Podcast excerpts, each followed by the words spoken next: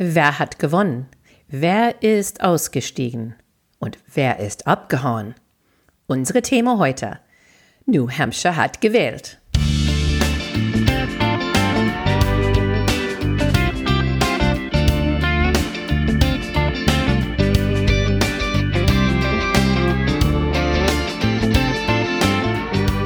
Hey guys, welcome to Amerika übersetzt, der Talk zu US-Wahl 2020.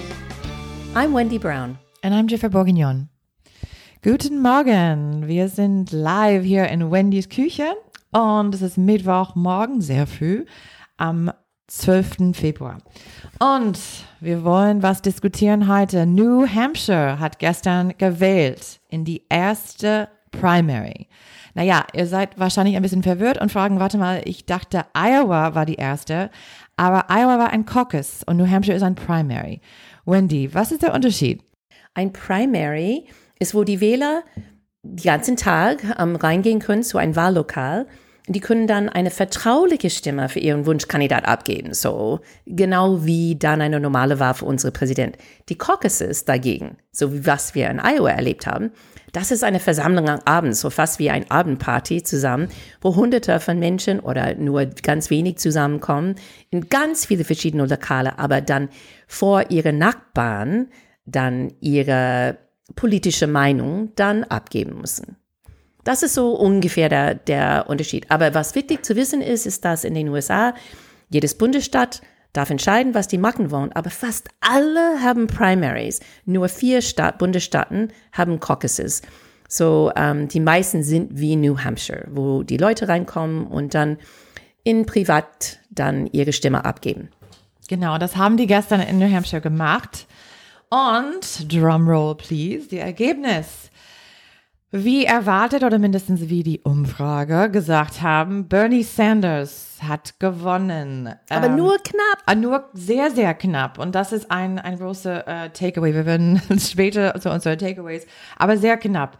Und so, so knapp sogar, dass beide Bernie Sanders und Nummer zwei Pete Buttigieg haben beide nein neun Delegates bekommen. Das heißt, Sanders hat 25,7 Prozent und Buttigieg 24,4, aber beide haben dafür neun Delegates bekommen. Die dritte war Amy Klobuchar mit 19,8 Prozent und sechs Delegates. Die andere, Warren, die, das ist eine andere Geschichte. Sie ist ziemlich weit nach unten gegangen mit 9,3 Prozent und kein Delegates. Ja, sie war, sie war irgendwann auch die, ähm, die Frontrunner von das ganze Feld, ganz früh in dieses Prozess. Sie war auf und jeden Fall Top 3 und ja. jetzt ist sie ja. runtergesunken. Das zeigt auch, dass Amy Klobuchar war auch weiter nach unten. Sie war fünf in Iowa und vielleicht äh, wegen dieser letzte Debatte, das werden wir auch diskutieren, die letzte Debatte hat sie, ähm, alle haben gesagt, sie hat eine super ähm, Debatte gehabt und na, na sie hat viel Empfehlung bekommen von New York Times und andere ähm, Zeitschrift. Wer weiß, vielleicht das hat geholfen. So, das, äh, wo ich davon rauskomme, ist dann äh, eigentlich Sanders haben viele gedacht, würde weit vorne liegen, ist er nicht. Und Buttigieg hat so sein Iowa-Ergebnis dann bestätigt hier. Und wir haben dieses Wechsel so zwischen Warren und Amy Klobuchar, which ist sehr, sehr interessant. Für mich war das äh, Neuigkeit aus New Hampshire Joe Biden das, ich denke, er hat mich wirklich enttäuscht. Und er hat so schon gesagt, das wird wahrscheinlich für mich nicht sehr gut sein, aber dass er schon, bevor die Ergebnisse rausgekommen sind, er ist schon nach South Carolina geflogen und tatsächlich ist er auf fünf, fünfte Platz gelandet. Genau, South Carolina, man nennt das, das dann Firewall. Das ist, wo er sehr, sehr starke Unterstützung hat. Ähm, es hat eine große African American Bevölkerung und wie man ähm, gemerkt hat, Joe Biden, das äh, macht, ist, ist sehr beliebt. Ähm, er hat schon getwittert gestern, dass bevor der Ergebnis äh, rausgekommen ist, dass 99 Prozent von African American Voters haben noch nicht gewählt und wir würden erstmal sehen, wenn die die Chance haben, zum Wahllokal zu gehen haben, wie es weiterläuft. In den USA, wir sind eine der einzigen Länder in der Welt, die demokratisch unsere Kandidaten äh, wählen. Das macht ein riesen Unterschied in den USA, wie wir auf unsere Kandidaten kommen. Das bedeutet, dass während dieser lange Prozess bis Anfang Juni muss jedes Bundesstaat dann ein Wahl dann haben, ein Vorwahl, entweder ein Caucus oder ein Primary. Genau. Und dann so ist Demokrat, Demokrat gegen Demokrat. Genau. Bis dieses Convention für uns in Juli. Genau. Und der Convention Juli. ist dann der Ende der Vor Vorwahlkampfzeit. Genau. Ne? Das ist der, das ist, wann wir ein Nominee an, an eine Kandidat für die Demokratische Partei kriegen. Es wird für die Republikaner in äh, August dann entschieden. Und ab dann haben wir Demokrat gegen Republikaner. Genau. Dann ist der Do or Die. Dann ist es Winner takes all, baby.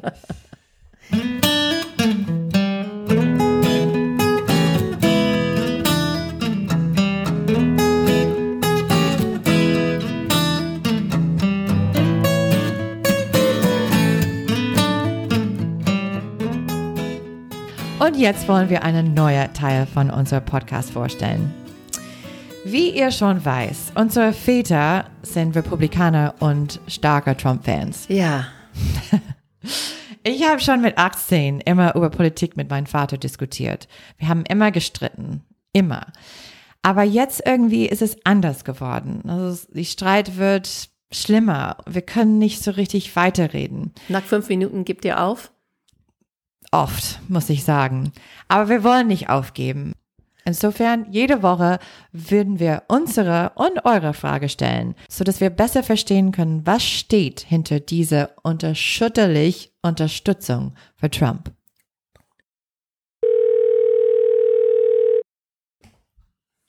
Sag mal, Dad, weißt du schon, für wem du wählen würdest im November?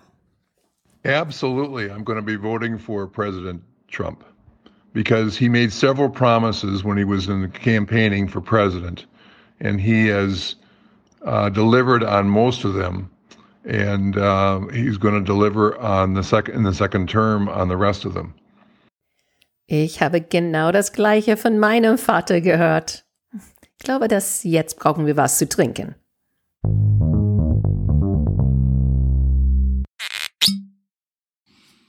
Und jetzt unsere Takeaways der Woche. Yahoo! Okay, meine erste Takeaway. The DNC, the Democratic National Committee, needs, es muss hinter der Nominee stehen. Es muss hinter Sanders sein, wenn es Sanders wird. Und es hat gezeigt, dass ähm, es, ist, es, es wackelt ein bisschen und es muss mehr, es muss stärker zeigen, dass es hinter die Nominee ja, wird. Okay, Jiffer, aber hier muss ich sagen, welche Rolle spielt überhaupt die DNC jetzt? Die haben nach dieser Krise in 2016, wo alle gesagt haben, die haben ihr Finger auf die Waage gestellt zwischen Hillary und, und uh, Sanders und das ganze Ergebnis gekippt. Die haben sich so viel getan, so dass sie das dieses Mal nicht tun dass die haben schon gesagt, in die Convention, die werden nur, wenn die Primaries äh, nicht eine klare äh, Gewinner haben, dann ein bisschen Einfluss haben. Die haben gesagt, wir haben zwölf Debatten, die haben die Debattenkriterien wirklich sehr fair dann eingesetzt. Mhm. Was kann die DNC jetzt überhaupt machen? Das stimmt, das stimmt. Du hast recht. Ich meine, Bernie Sanders Supporters haben letztes Mal so richtig äh, stark geschrien, weil es, aber letztes Mal war das so. Die haben so schon von Anfang ihr Support hinter Hillary gelegt. Und die Sanders Supporters haben das gemerkt und deswegen haben die DNC, die haben Concessions gemacht. Die haben gesagt, dass sie machen Änderungen. Aber ähm, es ist, vielleicht ist es nur dass die Sanders genau äh, vielleicht ist es nur dass die Sanders Supporters ähm, so so geburnt so burned Bernie Sanders Supporters waren burned aber ähm, und und ähm, und haben Angst dass es wieder passieren würde oder es ist, es ist irgendwas, hat irgendwas mit der Narrative zu tun. Ne? So alle, Sanders hat gewonnen, aber alle reden über, wer hat Zweite gemacht, wer ist Dritte gekommen, was ist mit beiden. Ich meine, die müssen, äh, die sind auch Geschichte, aber irgendwie man versucht, habe ich das Gefühl, die, die, die, die, Geschichte weg von Bernie zu nehmen. Die wollen das nicht akzeptieren. Ich frage mich, ob das wirklich die DNC ist oder ob das die Journalisten sind. Ja, vielleicht ist es mehr ein Gefühl. Vielleicht ist es Leftover von last time. Mal sehen. Aber auf jeden Fall wichtig ist, dass die DNC hinter Sanders, falls, wenn er der Nominierung ja. kriegt, die muss hinter ihm stehen. Jennifer, let it go. also, no! meine erste Takeaway, ähm, Trump ist noch gefährlicher geworden. das kann auch sein, dass das gut für die Demokraten ist. Aber was, nachdem er dann freigesprochen war, ist er einfach losgegangen an alle, die gegen ihn waren, seine zwei Gegner ähm, entlassen, Romney und Pelosi total in seine Visor. Und äh, dann jetzt, heute Morgen haben wir gehört, einen Vorschlag ähm, ans Militärbranche, an Department of Defense, dass die sollten dann Windmann bestrafen. Und ähm, ich habe eigentlich dieses Gefühl, dass er versucht, alle zu neutralisieren rund um ihn, dass überhaupt gegen ihn ist. Und das ist, wow, das ist. Das hat er aber schon immer gemacht, ne? So, es, es, you're either with me or you're out, ne? So, er hat immer Leute weggeschmissen, die nicht in seine Meinung würden oder, oder die hat ihm versucht. Die einzige, der noch da ist, sind Ivanka und Jared und die sind seine Familie. Ich meine, und Kellyanne Conway soll man sagen, aber ja, aber er hat eine super Woche und man merkt, man merkt, dass er so mehr Macht davon äh, mindestens gefühlt bekommen hat. Aber man sieht schon, dass unser System mit Checks and Balances, wir haben Präsident, wir haben das Legislature und wir haben das Justiz. Und Trump eins nacheinander versucht wirklich hinter ihm zu stellen. Und wenn dann das so weitergeht, dann es gibt keiner, der gegenmachen kann, wenn er etwas wirklich, wirklich Falsches gefährlich macht. Und das gibt mir Sorge. Aber dann vielleicht sind die Demokraten, werden die dann hinter die anderen Demokraten stehen und ähm, ja, nicht hinter Trump. Genau, was macht diese 2020-Wahl wichtiger als je? Mein next takeaway ist, dass äh, die Debatte. Es gab eine letzte Woche, ich finde, äh, hör auf mit die Debatten. Na, so die Leute haben schon die Kandidaten auf die Bühne gesehen. Die stehen da, streiten miteinander. Wenn die so, so Trump so lacht sich tot, schreibt vier verschiedene Tweets und, und finde das alles super. Wir müssen nicht miteinander streiten. Wir müssen zusammenkommen. Ich finde, man kann, so, die Kampagne geht weiter, die werden weiterreden, aber. Du meinst die auf, Demokraten? Die Demokraten. Hör auf mit der Debatten, hör auf mit der, äh, es bringt nichts. Ich finde, die sollen einfach aufhören. Stop it. ich würde nicht Nein sagen. Und meine nächste Takeaway in diesem ähm, Vorwarnprozess, wo wird, du musst ein Brand design, du musst irgendwelche so Curb Appeal, so einen Reiz dann schon haben. Und ähm, man sieht das besonders mit Elizabeth Warren. Und ich werde wahrscheinlich etwas ähm, streitig jetzt sagen, aber ich finde, dass sie auf Papier sieht perfekt aus für einen Präsident, aber sie bringt das nicht rüber. Und trotz ihrer Selfie-Lines und trotz ihrer Hund ähm, mit ähm, auf dem Vorwahlen für alle zu sehen und streicheln, sie ist irgendwie nicht warm genug. Sie ist Sag es, Wendy. Sag, was du denkst. Komm. Ja, ich, ich habe nicht ganz äh, wirklich dann geguckt. Say ich, it. Ach, say it. Ich mag ihre Stimme nicht. Und ich finde, dass ihre Stimme ist schwach, ist, ähm, das ist, scheint mir nicht mit Power, mit, ähm, ja, es gibt mir nicht das Gefühl, dass sie das, das- Job tun kann oder dass Ja, sie der, der, the right stuff mich- hat, oder? ja, und das gibt mir wirklich Sorge, das zu sagen, weil ich bin Du hast recht. Ich finde, ihre Stimme ist ein bisschen distracting. Ähm, es, es klingt nicht so stark wie andere. Und die haben auch so dieses Studium gemacht letztes Mal, ich glaube, als, als Hillary die Kandidatin war, äh, über Stimme. Und ähm, wie, was das ähm, what it projects, was Leute nehmen davon und, und wie wichtig das ist, eine sehr starke, powerful Stimme zu haben, weil man, ähm, ob man weiß das oder nicht, man hat dann eine, eine Meinung davon. Man hat eine, ein, ein, eine, what's the word I'm looking for? ein Gefühl. Ein Gefühl, ein Gefühl. Es gibt ein Gefühl ähm, von der Person und was die machen kann, wie stark sie sind, was sie, ja, Hier müssen wir auch sagen, das ist, wo die USA sich wirklich ähm, entscheidet als anders als Deutschland. Weil in den USA, du siehst die Leute immer wieder reden, sehr persönlich oder auf die Debatte zur Bühne.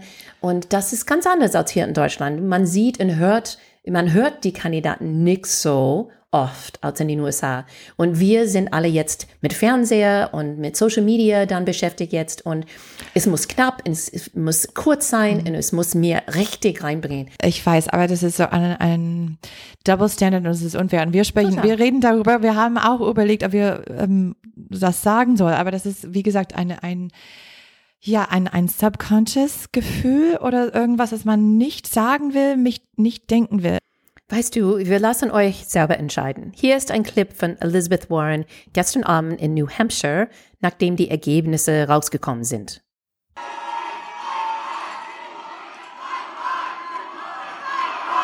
Hello, New Hampshire! So the results are still coming in from across the state, but right now it is clear that Senator Sanders and Mayor Buttigieg had strong nights. And I also want to congratulate my friend and colleague, Amy Klobuchar, for showing just how wrong the pundits can be when they count a woman out.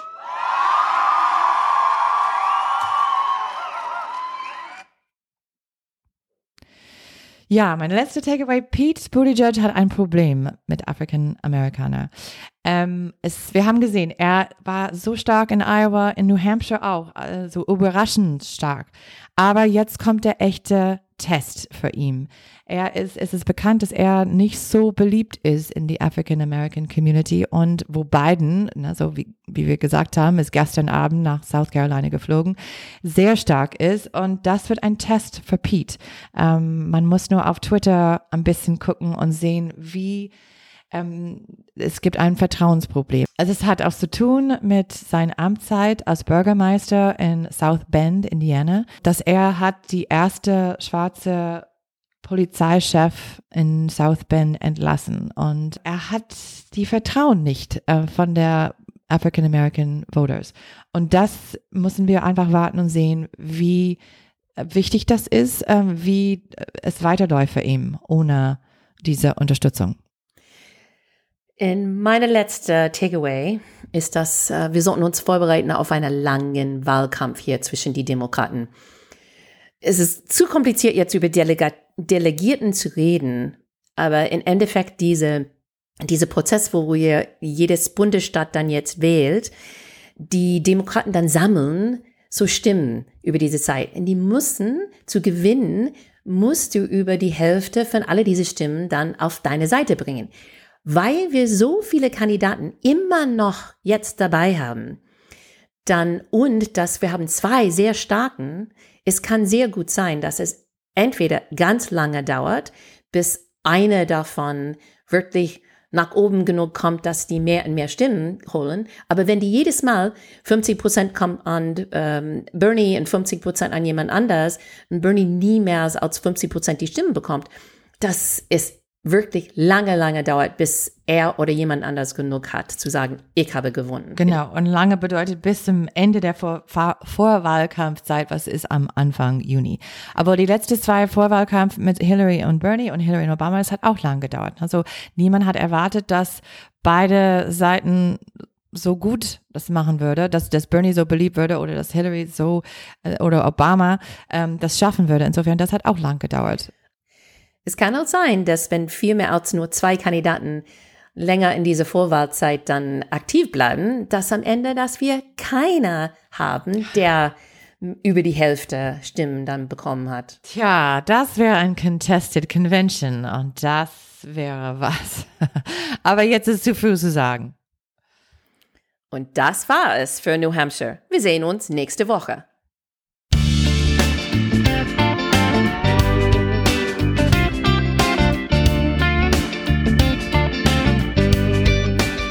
Amerika übersetzt ist ein Projekt von Wendy Brown und Jeffrey Bourignon.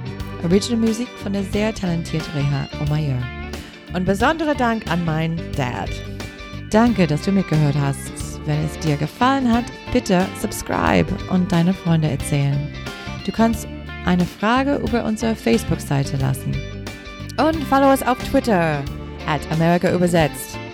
Danke und wir sehen uns nächste Woche. Tschüss.